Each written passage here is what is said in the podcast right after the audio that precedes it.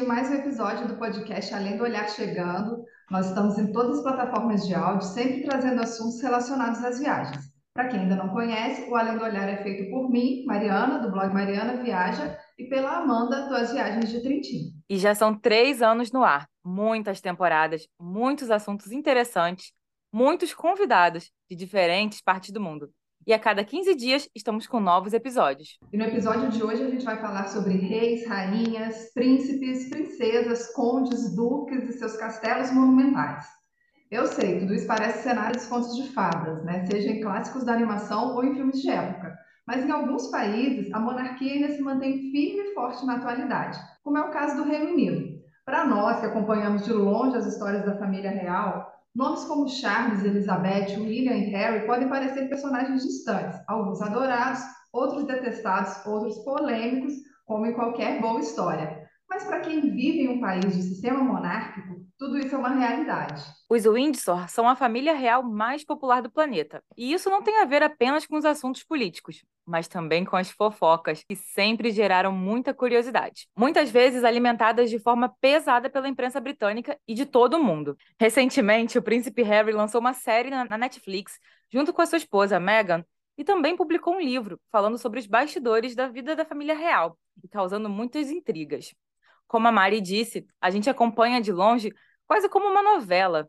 Já a nossa convidada de hoje acompanha tudo bem de perto e vai contar para gente um pouquinho da vida na Inglaterra e como essas questões da realeza fazem ou não fazem parte do seu dia a dia. A nossa convidada é a Thaís Lima, que é de Fortaleza, no Ceará, e mora na Inglaterra, onde trabalha como gerente de recursos, é guia de turismo, tem o Instagram, arroba Thaís em Londres, e o podcast Chá com Rapadura. Thaís, seja bem-vinda ao Além do Olhar. Obrigada por participar com a gente. E a gente quer saber um pouquinho dessa vida aí pertinho da realeza. Oi, gente, obrigada pelo convite primeiro.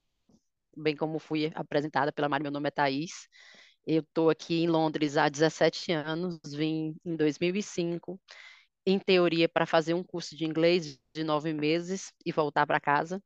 E nunca mais voltei, estou aqui desde sempre. e tô, é, nunca morei em outra cidade, estou em Londres desde que cheguei aqui.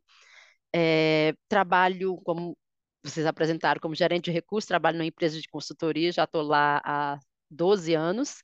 Faço passeios turísticos também no final de semana ou feriados, quando tenho tempo. Sou guia certificada aqui. E sou mãe de duas crianças também, de 8 e 4 anos. Então, acho que já meio que finquei raízes por aqui na Inglaterra. Ai, obrigada, Thaís. Acho que vai ser ótimo. E para começar já, assim, sem, sem aprofundar muito na questão política, mas a monarquia britânica ela tem um parlamento que é eleito, né, que governa de fato, não sei se a gente pode dizer assim, e a realeza, embora tenha também as funções legais, mas pelo menos para mim, assim, vendo de fora, é uma coisa quase figurativa, entre aspas. É, na prática, em termos de governo, assim, tem algo que seja diferente por ser é, um país monárquico? É uma monarquia constitucional, como eles falam, né? Aqui a gente tem um parlamento que, em teoria, é quem manda, é, e o, a monarquia seria realmente assim, essa coisa decorativa, mas ainda por conta de tradições e tudo mais, é, precisa, por exemplo, cada lei que é aprovada aqui só é aprovada de fato quando recebe a assinatura do monarca em questão. Então, tem essas, esses ritos e tradições que, de certa forma, deixam a importância do monarca ali sempre presente, né?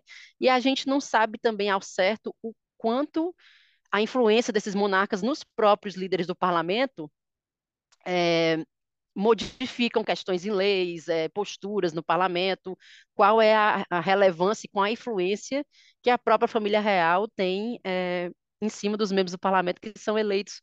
São eleitos assim, a Câmara dos, Câmara dos Comuns são eleitas pelo povo, né? Mas a gente tem também aqui a Câmara dos Lordes, que é meio complicado, assim, é meio não é não é não são eleitos pelo povo, são pelo povo, são tem muito gente da, da igreja, por exemplo, tem bispo, tem arcebispo, tem é, gente que é às vezes ex-primeiro-ministro que garante um assento na Casa dos Lordes. Então é, é bem complicado, eu acho, o sistema político aqui aqui na Inglaterra. Inclusive, eu não sei se vocês estão acompanhando, mas está rolando um.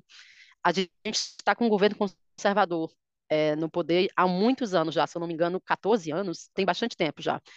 E o principal partido de oposição é o Partido dos Trabalhadores, que chama Labour Party, e uma das plataformas do Partido do Labour para essas próximas eleições, que em teoria acontecem daqui a dois anos, abolir a Casa dos Lordes. É uma das propostas que eles têm aí. Vamos, não sei se vai vingar, mas é, é vai ser uma grande mudança se isso acontecer. Bom, para quem é fã de The Crown como eu e só acompanho acompanho muito nessas transições de governo, quando a rainha recebe lá o novo membro do parlamento, e recentemente foi até uma mulher, né, que ela saiu logo depois da rainha morrer, que aí eu até vi um meme na internet, eu lembro de ter visto se tá ruim para você, imagina para quem escreveu a biografia dela.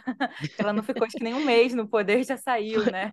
Eu acho que foi 45 dias que ela ficou. E nos 45 dias ela pegou a morte da rainha né? Que porra, a mulher ficou 70 anos no, no, no, trono, foi morrer justamente nos 45 dias que a, a Liz Truss, era o nome dela, virou primeira-ministra e realmente não durou muito, já saiu. E já pegando esse gancho aí, então, uma curiosidade aí da Inglaterra é que a política e a religião também se misturam muito, né? Porque o chefe de governo é o chefe da igreja. No caso, a rainha Elizabeth era também a chefe da igreja anglicana e agora é o Charles.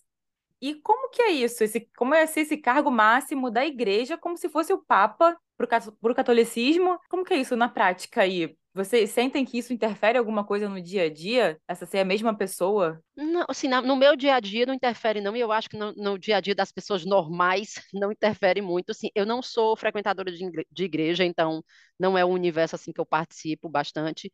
E eu sei que a, a igreja anglicana, né, que, é que eles chamam de Church of England, ela tem um pouco essa reputação de ser uma igreja mais voltada até assim para a classe mais dominante, sabe? Para as elites, é geralmente quem é quem frequenta a Church of England é um pessoal mais abastado. Então, eles meio que têm andam de mãos dadas, né? De certa forma, a classe mais rica com a monarquia também. Então, eu acho que na verdade faz super sentido ter o monarca como é, a cabeça, como chefe chefe dessa igreja, que foi uma coisa que meio que aconteceu no decorrer da história da Inglaterra, né? Não foi programado, não foi planejado isso, mas no decorrer da, da história lá no século XVI, quando Henrique VIII quis quebrar com a Igreja Católica, com a Igreja Católica não, ele quis quebrar com Roma, é, que ele era católico.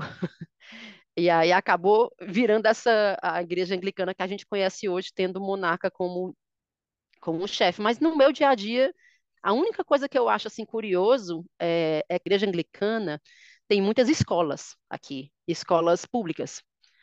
E geralmente as igrejas, as escolas de igreja são escolas muito boas, muito assim, todo mundo quer uma vaga. E aqui, para você conseguir uma vaga numa escola boa, é bem disputado, porque você tem que morar perto da área de abrangência dessa escola, perto mesmo, assim, menos de um quilômetro. E eu acho isso muito curioso, porque eu, eu da minha ignorância, não acho correto o Estado bancar é, uma, uma, uma escola que é que tem link com religião, eu não acho que é certo. Mas como tem essa ligação, né, com o próprio Estado mesmo, com a monarquia e tudo mais, ninguém nem questiona. Outra coisa que tem aqui que é muito curioso, que para mim eu acho tão antiquado, mas que ninguém questiona, é escola para menino e escola para menina. É. Ah, tipo um São Bento aqui no Rio, né? No Rio tem São Bento, que é super famoso, super tradicional e caríssimo. Mensalidade do São Bento é caríssima. É, aqui, aqui eu vejo muito, tem as particulares também, mas tem escola do estado também que é só para meninos ou só para meninas. Eu acho muito curioso isso. Em 2023, e ninguém, eu não vejo ninguém questionar, tipo, eu não vejo ninguém no jornal né? levantar essa questão. Nenhum. Não é tem é tipo a gente sentido. trazer então a monarquia, né? Tipo, ninguém questiona, e também não tem sentido em plano 2022 é. ter uma monarquia. Eu acho é. que é, o povo aqui. Joguei é a um polêmica e saí correndo. sabe? Eu acho. O povo inglês, no geral, ele é muito. Assim, é complacente mesmo, muito leniente com as coisas. Tipo, vai, tá, vai levando, vai, tá certo, vai, deixa. Não vou reclamar. Diferente, assim, dos franceses, que a gente vê que os franceses vão. Eu ia citar agora os franceses. Eu falei, os franceses nessa já tinham incendiado milhares de carros. É, eu acho que o povo aqui é tão. Eles têm isso tão intrínseco neles de não querer incomodar sabe? Assim, o povo inglês é muito na deles, assim, muito de, ai, não, não vou nem falar isso aqui porque pode ser que incomode alguém, que eu acho que isso se reflete em muitos aspectos sociais, até na questão da manutenção da monarquia. E isso da, da manutenção da monarquia, muito se fala também na, na, questão do turismo, assim, ah, a monarquia é uma atração turística, né? A visita no palácio, outros programas que são ligados a isso. É, nas lojas tem muita lembrancinha que, que faz essa referência à família real e tal.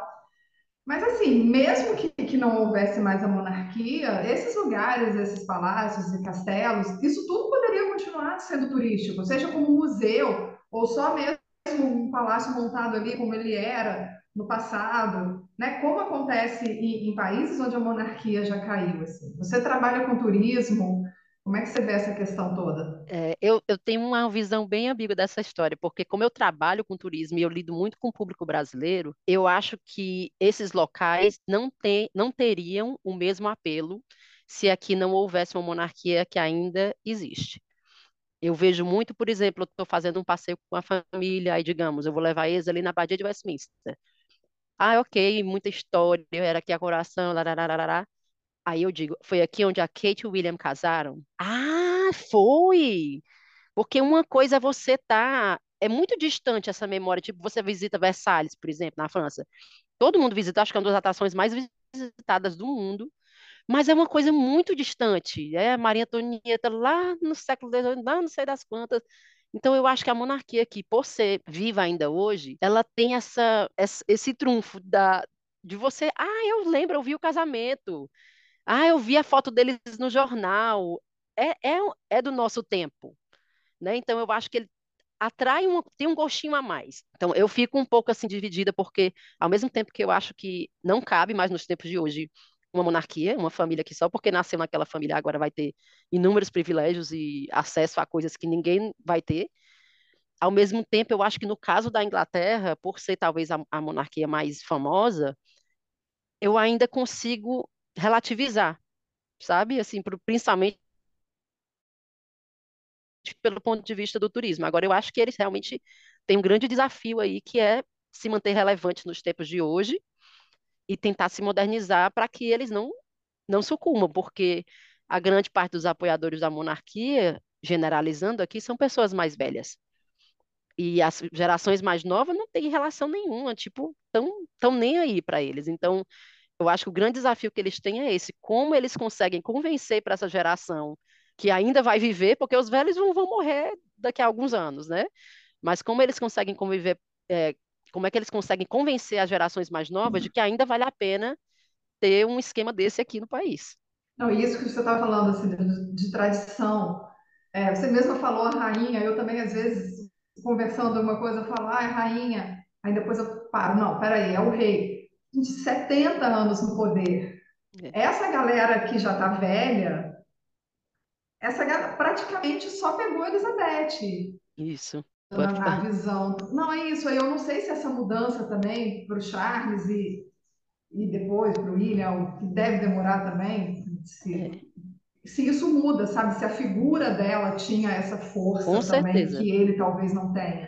Porque aqui no Brasil, o que eu vejo da visão que a gente tem do, do, do Charles, assim, é, é muito engraçado, que até quando ela morreu, tinha uma movimentação, eu via no Twitter, as pessoas comentando, tipo, não, a gente não pode aceitar a Camila como rainha. E aí, assim, sabe, na, na, cabeça do brasileiro ainda foi aquele Charles lá que, que traiu a mulher e se casou com a amante. e, né, eu sei que aí a Camila não, não tá mais nesse papel de amante é. Lá, 20 anos, há quanto tempo essa história já, já se desenrolou. Então, eu não sei assim, se aí ele é mal visto por essas coisas também ainda, ou como é que a população viu essa, essa... Eu acho isso muito engraçado, porque como eu lido muito com turista brasileiro, que eu noto essa diferença de assim, o brasileiro é muito mais rancoroso, né? Assim, eles não esquecem. São as, são as como é que eu falo? Os órfãos da Dayana. A Dayana deixou os órfãos tudo no Brasil, porque toda vez é assim, esculhambam o Charles, esculhambam a Camila, que absurdo que esse cara vai virar rei, como pode essa mulher virar rainha? Eu não estou dizendo que eles são amados, não, aqui, mas o ranço que o povo, que o brasileiro tem é imensamente maior do que o povo daqui, com certeza. O brasileiro não superou, já é como se tivesse acontecido agora. Tipo, Piquet com Shakira, Chaves com Diana, é, é, tudo ali, tá, tá na, quase na mesma situação. Mas mesmo assim, eu acho que assim, é um desafio muito grande que eles vão ter agora, porque a figura da rainha era uma coisa muito forte, né? Assim, essa coisa da constância de morre, acaba-se o mundo, mas a mulher está lá. É, acontece pandemia, acontece não sei o que, acontece isso, e a mulher está lá.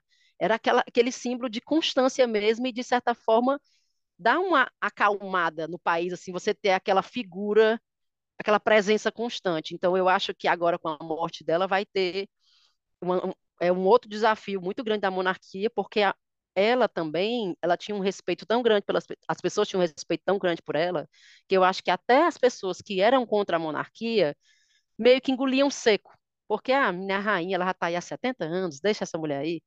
Mas agora que ela morreu, é, incendia né, essas pessoas a é, questionarem ainda mais. Vamos deixar mesmo essa família aqui no poder? Para quê? Né? Já morreu a rainha, pronto, vamos acabar com, com essa história mesmo. Então, eu acho que esses próximos anos aqui da monarquia vão ser anos bem bem complicados, assim, fora toda a questão aí do Harry, que é só a cereja do bolo. Mas assim, já que você falou isso, a monarquia não é uma exclusividade da Inglaterra, né? Existem outros países que também têm monarquia. Países como a Bélgica, a Espanha, a Suécia também têm monarquias, só que acaba que a monarquia da Inglaterra virou muito famosa, tanto pela questão geopolítica, né? Porque a chamada Commonwealth, né, que eles falam, é gigantesca, abrange países que a gente nem sabe que é onde a rainha e o rei hoje, o Charles hoje manda, né? São países que são muito fortes, ligados à monarquia e ainda tem que, né, obedecer, acatar as ordens, entre aspas, da, da monarquia. Tem essa questão geopolítica, mas também tem outra questão, que é isso que você acabou de falar, né, do Harry aí, a cereja do bolo, que é essa fofocada toda que inclui a monarquia. Que assim, quem acompanha essa fofocada, tipo eu que gosto, assisto The Crown, leio o livro, vejo a série, adoro uma fofocada da rainha, da, da, da, rainha, da família real, adoro, vou admitir, adoro, mas eu acho que eles alimentam muito isso também, para se manter no poder e para se manter falados na mídia. É aquele tipo de subcelebridade que está sempre jogando uma notinha para o Anselmo Góes. Vamos dizer que isso é a família real. Eles estão sempre ali, né? É, tipo, aconteceu alguma coisa, joga uma notinha. Aí um fez uma coisa que não gostou, o Palácio lançou um comunicado. Mentira, caô, foram eles mesmos que foram lá e mandaram um zap pro, pro jornalista falando isso, isso, isso e aquilo, mas não bota meu nome na história. E assim, vai criando essa bola de neve, esse conflito que vai, né, vendendo revista e criando alvoroço no Twitter. É. Como que é isso aí? Tipo, na, na rua as pessoas ficam falando disso também ou é uma coisa muito da internet, muito do, das revistas, das mídias? Eu acho que assim, eu, eu moro em Londres. Londres, ela, Londres não reflete Inglaterra no geral, Reino Unido no geral. Londres é uma cidade que é muito cosmopolita, muito misturada. Então, no meu dia a dia, é zero conversa sobre tipo ninguém falou minhas amigas daqui no meu trabalho na, as mães da escola, ninguém falou de Harry para mim, por exemplo, nesses últimos dias. Ninguém. É tipo, não aconteceu, ninguém Preciso fala. ensinar eu... esses britânicos, então, porque eu mandei zap para minhas amigas todas, falando as fofocas da família real. Porque, gente, que isso? Mas eu sei que Londres não é, não reflete o Reino Unido inteiro, então, principalmente assim nos interiores, que é um povo um pouco mais conservador também, então são muito mais ligados à família real.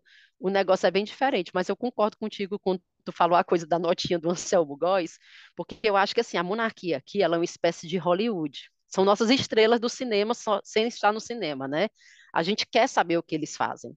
E, ao mesmo tempo, é, eles têm que. É uma linha muito tênue, em, porque assim, eles têm que manter o mistério de ninguém sabe muito bem como é que eles são, o que é que eles fazem, quais são os defeitos, quais são as qualidades, ninguém sabe muito bem, mas ao mesmo tempo eles têm que dar umas iscas, porque a gente tem que manter o interesse. E se não tem esse interesse, vai o distanciamento da população. E se a população está distante, a população não quer manter aquilo. Então, eu lembro quando, por exemplo, quando a, a Megan teve neném, o primeiro, que ela ainda estava aqui e tudo mais, foi um bafafá, porque ela não quis, é, acho que ela passou uns dias aí para mostrar o neném. Então, para o povo aqui, é, é, tipo assim, peraí, a gente está pagando para esse pessoal. E eles não podem dar uma foto desse menino para a gente? É tipo assim, tá entendendo? Eles se sentem é igual no direito. a celebridade que tem filho e bota só a fotinho do cabelo da criança. E é tipo, né, Rihanna teve filho, não botou a foto Mas da essas celebridades estão pagando as contas delas.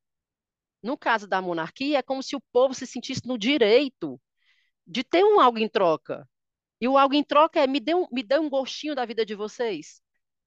Me dê um, um, uma migalha da vida de vocês que a gente continua financiando. Eu sinto assim. Então, a monarquia tem que saber o quanto de migalha pode dar mas é, é muito tênue, porque eu acho que o Harry tá dando demais. Não, eu ia falar agora do, do Harry, disso da, da imprensa, porque na série ele fala né, de como a monarquia depende dos tabloides e, e os tabloides dependem da monarquia, então que eles se, se retroalimentam assim. E a imprensa britânica, né, é mesmo muito sensacionalista, assim, num nível até bem pesado. A própria morte da, da Diana, que foi estava sendo perseguida por paparazzis ali que queriam pegar a foto dela do, do novo namorado e tudo mais. E você até na hora que você estava falando da, de como ah, as pessoas aceitam tudo como tá, não são muito de, de questionar, tem essa fama de, de ser visto como um povo mais discreto, né? Ah, mais na dele, diferente da gente, como a Amanda falou, a gente é super interessado em toda e qualquer fofoca, seja da vida do vizinho, seja da vida do, do príncipe inglês. Eu tenho a desculpa de falar que eu sou jornalista, então eu não sou fofoqueira. Eu também eu estou apenas colhendo informações, apurando. Mas é muito isso, assim, aí na Inglaterra eles também adoram isso da vida alheia, e aí uma coisa, a monarquia e a imprensa ficam nesse jogo, assim, né, que, que um depende do outro para funcionar. Aqui, para vocês terem noção até assim, desse interesse da vida alheia, é engraçado que é um povo reservado, ao mesmo tempo ama a vida alheia, no sentido de é o país que eu já vi com mais reality show na vida qualquer tema que você imaginar, existe um reality show aqui nesse país. Qualquer tema. Então, eles gostam dessa coisa, dessa janela para a vida dos outros, né? Então, acho que a monarquia, de certa forma, é uma, é uma janela regulamentada, de certa forma. De tipo, a gente financia vocês e em troca tá aqui um, umas migalhinhas, é uma foto do bebê que nasceu, aqui é o batizado do fulano, aqui é as férias, não sei aonde, aqui vamos aqui a família no Natal na igreja falar com o povo. Então, eu acho que é uma troca, uma troca dessa forma aí, mas é, é, é eu acho muito difícil balancear até o, o, quanto de informação você dá e o quanto você esconde para se manter nessa, nessa posição. E até para a própria família, né? Por exemplo, no livro, o Harry fala várias coisas de treta familiares, são brigas por ego, né? Briga, brigas por, por visibilidade, porque tá falando que é na mídia, que é uma coisa que, assim, se a nossa família, que já não é famosa, tem picuinha de família, tem intriga, uma família que está ali exposta, né? Que imagina a proporção que essas coisas tomam dentro da própria casa e de tudo que a gente não conhece também, né? Nos bastidores. E é uma coisa, assim, surreal, né? Que eu, tipo assim, eu, eu imagino a família real é uma família muito rica, com muito dinheiro. E aí até voltando nisso do livro do Harry que eu li, ele fala que ele recebia tipo uma mesada do pai, que o pai controlava o dinheiro dele. E aí ele conta que, tipo, que a mesada não era assim uma coisa tão grande, né? E que ele fazia coisas, Ai, não, entre aspas, de gente normal. De do Harry. entre eu aspas, eu, eu, de gente normal. Eu tenho zero empatia Ai. por esses comentários do Harry. Zero. Eu acho assim, eu adoro o Harry. Harry era o meu membro da, era o meu membro da família favorito. Mas eu não, eu detesto esses comentários que ele faz como se vivesse uma vida muito apertada, sabe? Muito. Ai, Ai porque a gente não tem babá. A gente não é... tem ninguém para nos ajudar com a criança. 6 milhões para pagar a segurança. É, peraí. Aí ele, ele, falando que a Oprah, quando foi na casa deles, falou: as pessoas não vão acreditar, como se aquela casa fosse uma casa muito simples. Sim, sim. Ai, gente, eu não Ai, tenho porque paciência. Eles andam, porque eles andam descalços. Porque o teto era baixo, o teto da casa era baixo. Amigo, tu tá dentro de um palácio. Eu, tenho, eu fico assim, eu não tenho muita paciência por Harry nesse aspecto aí. Eu, eu, eu vou dever, fico devendo a empatia. Eu acho que tem uma coisa cultural muito grande ali também, porque a Meghan é americana, assim como a Oprah, né? Assim, e eu acho que é, americanos e ingleses têm um conceito muito diferente para o que é luxo. E eu acho que a Meghan e a Oprah, por exemplo, devem ter chegado esperando um conceito americano de luxo nos palácios e se surpreenderam. Então, quando a Oprah disse que, quando entrou na casa dele, disse que ela falou, as pessoas não vão acreditar, eu acho que ela quer dizer que, assim, era uma casa que, em teoria, é simples, de não ter uma televisão de 300 polegadas, não ter uma coisa high-tech, não ter um, sei lá, último lançamento de, não ser aquela coisa muito chique e muito cara, né? Assim, como americano, geralmente americano quando ganha um dinheiro, você vê aquelas mansões americanas, é umas coisas surreais. E eu acho que o luxo do, da família real, principalmente, é mais na coisa de serviço, né? Assim, serviço e tradição e acesso, né, a, a coisas. Então, eu acho que a casa dele realmente talvez não seja uma coisa Uau! Então, assim, são, são conceitos muito, muito diferentes de luxo, talvez, e talvez isso tenha gerado por conta da coisa cultural, mesmo choque cultural. Mas, e aí, como ele tá, eu tô achando o Harry bem americanizada agora, sabe assim, tá bem, eu acho que ele se encontrou ali na, naquele meio, meio de celebrity, essa coisa, eu acho que o Harry tá muito, muito à vontade ali. Então, eu acho que ele realmente tá com essa visão de que o que ele vivia aqui era uma coisa normal, era uma vida normal, sabe? E aí, para quem é daqui, escuta ele falar e fica, o Harry, cala a boca. É, não, eu, eu falei esse comentário não para defender homem, porque, né, isso a gente não faz esse podcast, mas era mais por isso, né? Porque a gente que tá de fora, a gente tem uma visão de que a vida na monarquia é tudo muito luxo. A gente aqui no Brasil mesmo vê, é, ex-BBB, acabou de ganhar o BBB, já tá, já tem um jatinho, é. nesse nível, né? Então a gente acha que é tipo uma galera que vive muito luxuosamente.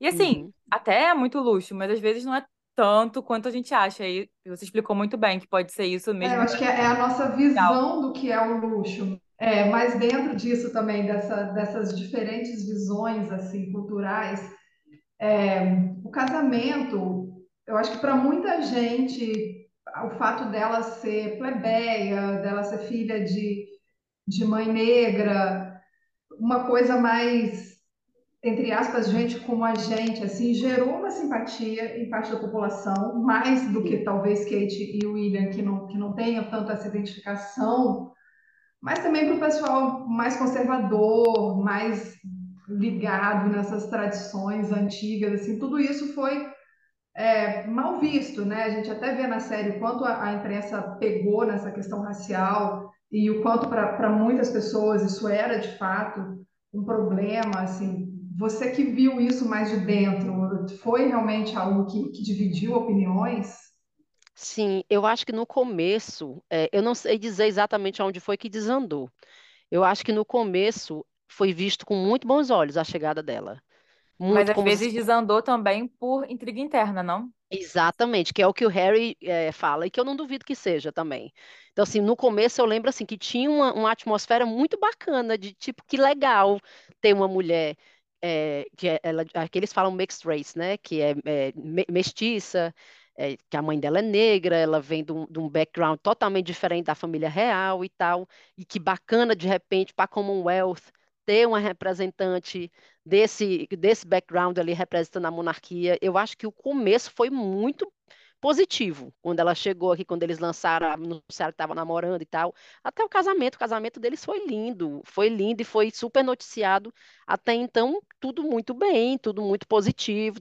E eu sei que o, o, Harry fala isso, né? Que é que ele sente como se eles dois tivessem sido entregues como moeda de troca, de certa forma, né? Eu não duvido que isso possa ter acontecido, até porque tem essa coisa da hierarquia, né? Então, na hierarquia da família real, eles estavam ali lá embaixo, apesar de que estavam atraindo uma atenção talvez até maior de quem estava no topo. Talvez isso tenha rolado todas essas questões de ego, de quererem, rapaz, vamos baixar a bolinha desses dois aqui, porque tá demais. Eu não duvido que isso possa ter acontecido. Mas no começo eu acho que foi muito bem vista, ela foi muito bem aceita e desandou do meio para o final ali e como até vocês estavam falando no começo, né? A mídia aqui ela é muito poderosa. Aí eu acho que foi uma coisa alimentando a outra. Eu acho que não é só a mídia, obviamente a mídia tem um papel muito importante, porque molda, de certa forma, como a gente. a reputação das pessoas, como a gente vê aquelas pessoas, mas eu acho que houve sim um descontentamento também da população com a postura deles de quererem ser mais afastados. Era como se assim, não, vocês não podem ser mais afastados. A gente mantém vocês, a gente quer o, o nosso troco. Mas é, eu acho que vai ser, ainda vai, ainda vai ter muito pano para manga, porque a gente tem a, a, coroação do Charles, né, agora em maio, e que, coincidência ou não, foi marcado para o dia do aniversário do filho do Harry, o mesmo dia. Não acredito em coincidências. Aí eu estava comentando até que se eu fosse da família real, eu não chamaria o Harry para a coroação, mas não. Porque quem garante que o que vai acontecer aqui, as coisas que eles vão ver, que ele vai ver, as coisas que ele vai ouvir, não vai virar material para um próximo livro, um próximo documentário. Eu acho que ele agora passou da linha de uma forma que não é mais seguro, de certa forma, ter ele perto. E aí ele vai perder a única coisa que o faz relevante, que é ser príncipe. E Thaís, é, nós temos um, um quadro aqui no podcast que chama Momento Off. Momento Off.